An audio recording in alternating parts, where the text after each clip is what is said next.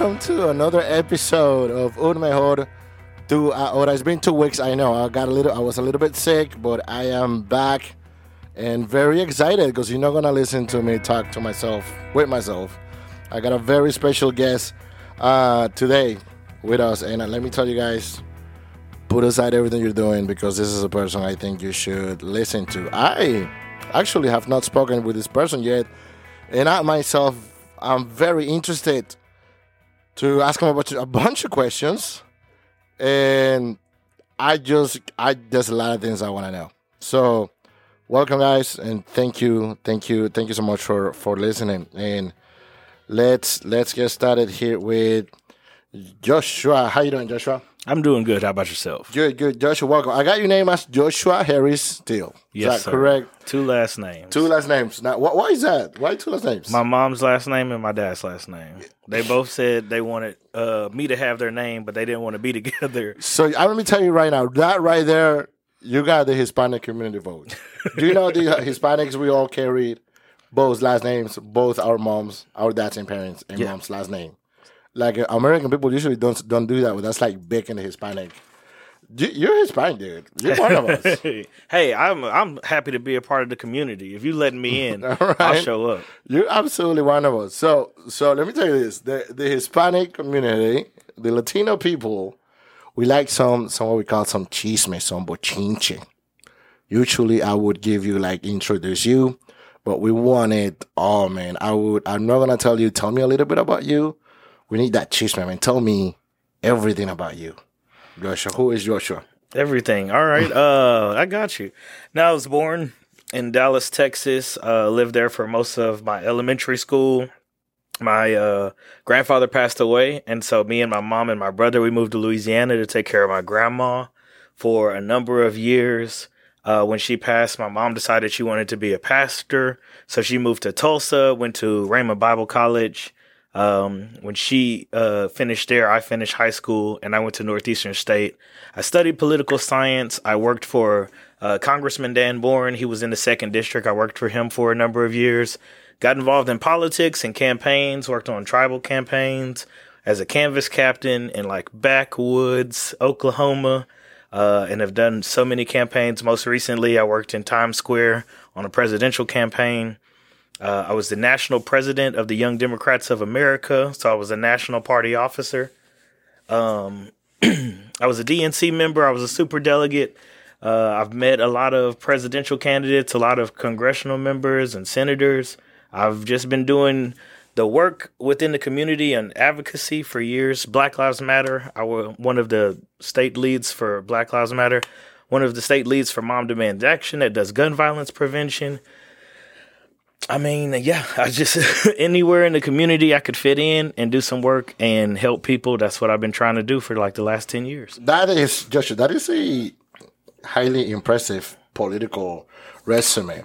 Um, what were you doing? You, you said you were working in a presidential, like which presidential campaign? With who? I worked on a few of them. So I worked on Bloomberg's campaign, I worked on Biden's campaign, and I worked on Harris's campaign. You know Biden? Is that what you're telling me? Do you, You know, know, Biden? you know, I know Kamala a little better than Biden. I made uh, I made a joke with Kamala Harris uh, that we had the last name, so we must be cousins, and she said, "Yeah, we're definitely cousins." Man, I'm So- excited. You know, we put that. Uh, I put a post on, on online about that, and it went viral. There was like a, a hundred thousand likes, a million people saw it. It was crazy. Dude, that's that's that's that's that's amazing. Um so what are you doing now? So I'm assuming, I mean you got an impressive you got an impressive political background. Impressive. What do you do now? Or what are you doing now? So I put everything to the side to run for Congress. I uh, believe that it was necessary that if we wanted to be serious about winning this seat back, uh, that somebody gave 110% effort. So there was another candidate who was going to run. She dropped out. Me and Kendra Horn had a conversation. She asked me if I would run for this seat, if I would be willing to. I told her I would. I said, let me talk to some people and make sure that, you know, they actually want me to run for this. I don't want to do something that the community doesn't want.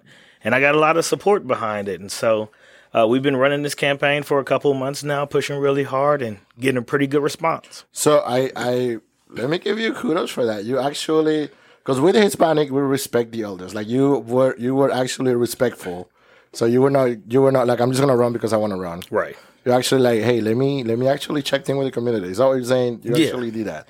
That is like, man, I like you already. that is highly respectful of you. Now tell me again, because a lot of our listeners, Hispanics, a lot of our listeners are are eligible Hispanic voters that do not vote, and that's one of the reasons why I wanted to bring you in. Um, what's it? Tell me again. What are you running for in in like baby, in like baby definition, baby words? What are you running for? So I'm running for U.S. Congress. So like we have the legislature in Oklahoma City, we also got the legislature in D.C. So I would be one of the people working in D.C. representing Oklahoma All the way to Washington D.C. all the way. Now, if I'm not mistaken, that was a seat that was recently recently lost by Kendra Horn Yeah. to Stephanie Bice. Are we talking about the same seat? we're talking the same seat, congressional. What district is that again? Congressional District Five. Tell me again. Uh, I, I know it, this is a cultural thing. I know it's it's just I I know the Hispanic people. I'm telling you, they wanna know like like what does that look like? Is that like like where is that from? Like is that Oklahoma City? Is that like Southside Oklahoma City? What is that all? Covers? So it used to include Southside Oklahoma City. When they did the redistricting, they took Southside Oklahoma City out of the fifth district with the rest of Oklahoma City, and they put it in C- Congressional District Three, which goes all the way to the Panhandle. We got a large Hispanic population in the Panhandle, man. and they didn't want um, the Hispanic vote to reelect Kendra Horn. So they were like, if we take it out, we can keep the fifth district Republican uh, because the South Side was uh, the reason that Kendra Horn was able to win. Megan, that, that's some man. That's some BS. Yeah, yeah. Is No, it? I mean we're, we're talking about eighty-seven thousand uh, Hispanic uh, voters Voters. were kicked out of the district because they were afraid that they would influence the election. I'm too much. telling you, we're not gonna be silenced. No, Gosh, I'm telling you, we're not. So then, then what does the district looks like in boundaries and ge- geographical terms? So we have most of Oklahoma City, uh, minus the south side. We have Seminole County, which is uh, just to the east of us. Pottawatomie County, which is just to the east of that. We have Logan County, Guthrie. most of Logan County. We have Lincoln County. And then we have a little slither of Canadian County, which they put in because they wanted some more Republican votes. They had to add in pieces of three more counties to replace all of the voters that they kicked out from the South Side. I see what you're saying now. I think I, I think they're being surprised. Let me tell you about Pottawatomie County and Guthrie specifically. There's a huge Hispanic population Yeah. in Guthrie, mm-hmm. but again, they don't they don't know that because they. I'm trying to get them to come out of the shadows. Basically, they're, they're just there. And uh, let me tell you something else. You know, a lot of the a lot of the numbers when it comes to to the Hispanic demographics, a lot of those numbers comes from the census. And let me tell you something right now. At least fifty percent of the Hispanics in Oklahoma do not participate in the census, Right. which means the number is even greater. Yeah. And there's a whole cultural Well, and we had COVID. that. this- COVID as well, yeah. You know, so even less people reported than would have normally reported if we didn't have COVID. True that. Um, so I'm assuming you want the Hispanic vote. I, I absolutely. Well, you know, I think not just want it, but I think it's supposed to. The black and brown vote goes together, and when we advocate on behalf of ourselves and when we put our differences aside, then we make up a strong enough population to have a presence at the table and have some decision making power. That's again why they wanted to split it up. They said we could either kick the east side out of the district or the south side out of the district, and I believe they went after the south side because they didn't think y'all were going to retaliate as much if this happened. And so one, I think they they gave you a gift because I think a strong Hispanic uh, a person can win the third district now, which was something that wouldn't have been possible before. Okay. But now I think you have a chance, uh, especially for those on the south side who still care. If you want to influence the fifth district, come work the fifth district. Come get more folks registered. Come knock doors with me. Come make an argument on your behalf so that you still have the influence over the fifth district that they tried to take from you. Okay. I, li- I like the answer. I do because I, I advocate for that. We people of color should stick together. Yeah. But let me tell you, it's not going to be enough. Why should you? Why should the Hispanic people give you the vote? Well, I think you need somebody in this seat who actually cares about the issues that affect you, who actually is going to be willing to listen to the things that impact your community. You, I say you can't be uh, about the community, you can't represent the community if you're not in the community. And so I've been working in the community for years. I've been on the South Side. I've been doing canvassing. Uh, Arturo Alonso, my friend, just got elected down there. Uh, but I've been working with Senator Michael Brooks Jimenez. Uh, I've been working with Annie Menz. She's in she's in um, Norman now, but she was on the South Side. Uh, she was helping run politics. We've been organizing and trying to lend our hands and our services to the community. Uh, DAOK, I've worked and partnered with them for years. We've been working together in the trenches for a very long time.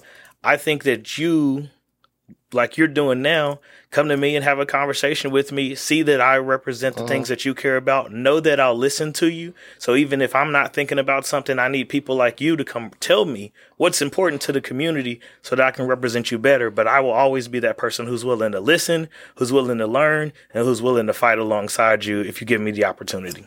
Man, you got my vote, Joshua, for sure. And my, my vote comes with a lot of other votes. Well, look, I appreciate that. For um, for sure, for sure. Let me tell you something. You you're very brave.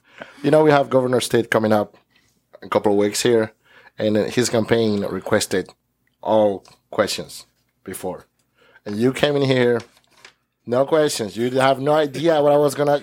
You you're brave. You have no idea what I was gonna shoot at you.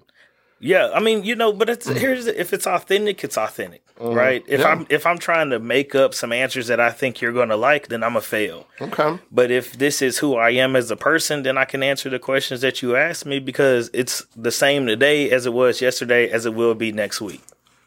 I hope. I hope. I, I, I do like you, Josh. I really like you. Let me. Then, then what? You win. Then what? What happens? What does that look like for us? So, you know, a lot of people get elected and they go to DC and they're worried about fundraising. They're worried about getting reelected. They're worried about, you know, what their image is. Uh, they're worried about what connections they can make. The first thing I'm doing is coming back to the district and I'm holding some town halls. I'm calling some meetings. I'm setting up some virtual meetings to say, let me hear from the district before day one before I go up there and start voting, I want to hear from as many people as possible within the district uh, and co- connected to the district. Because you know the unfortunate reality, if I'm the only Democrat in Congress, uh, then I represent the whole state. Every single Democrat and independent in the state uh, who needs somebody to advocate on their behalf, I'm I'm here to listen to you so that we can make sure we're taking that message to DC. Um, the way they've done this redistricting, we don't know if we'll be able to win it in two years. We know we can win it this year. So I'm not going in there trying to placate to Republicans or trying to throw the community under the bus.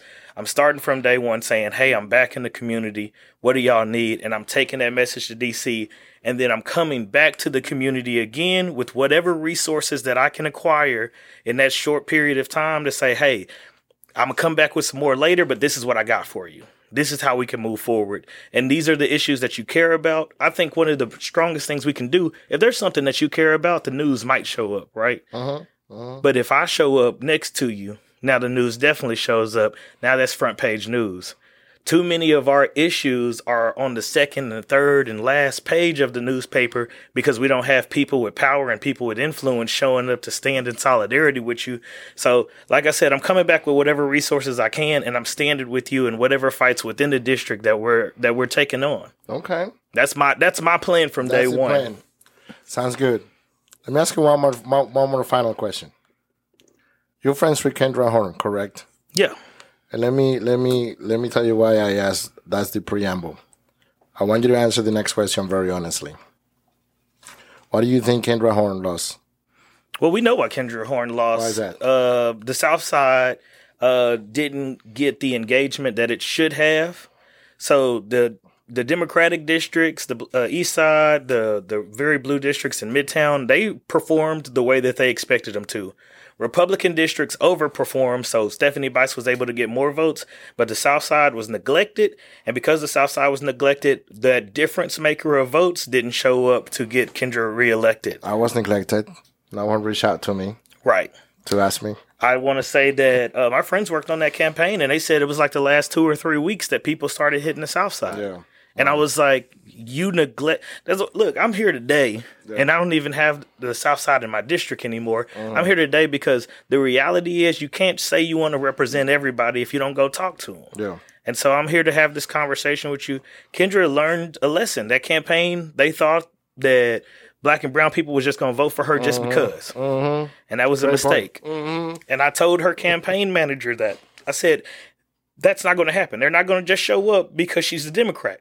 They have to be motivated to mm-hmm. show up. And if they're not motivated to show up, then they won't help you. I think Kendra understood that message. I don't know if her campaign team understood that message as well as they should have. And that's why they came up short. I think you're right. Thank you for the honest answer, Joshua. Thank you. Thank you for your time, for sure. A lot of people are going to be listening to to this and how do they're going to be wondering how do they can they talk to you? How do they can people talk to you? How will they, how can they ever get, a hold of you? Yeah, no, I'm super accessible. So jhtforcongress.com is the website. jhtforcongress at gmail is the email address. Uh, reach out to me, JHT, on all social medias. JHT for Congress, Joshua Harris Till for Congress. Um, let me know. I mean, tag me in the post. I'm gonna I'm gonna reshare it and put it on Yeah, my page. We'll tag you for sure. But anyway, you there's a way to reach out to me. Feel free to reach out. Me or somebody on my team will make sure that I get that message. Anybody, if you want to talk to Joshua, they can talk to you, They can talk to me. right? Because we're not used to that. Right. And we have the website has been translated into Spanish. Okay, very good. And so um, check out the website. I don't know if it's live yet. We just got the, Yeah. the translation done. Uh, but the website's been translated into Spanish because I want you to make the, the message uh, digestible and accessible to everybody. So check that out. Check me out. If you got any questions whatsoever, feel free to reach out. Absolutely, Joshua. Thank you, thank you so much for your time. Really, really, really appreciate you being here. Hey, thank you for doing this because without you doing this work for the last two years, people wouldn't even have this platform. Yeah, yeah, I'm glad. I'm glad. Guys, thank you all. Thank you all so much for, for listening. Don't forget to follow us. Check out Joshua Harris Till. Hopefully he wins Congressional seat District 5. Follow us en un mejor tú ahora. Ha sido un placer. Espero que nos continúen escuchando y nos vemos la próxima vez.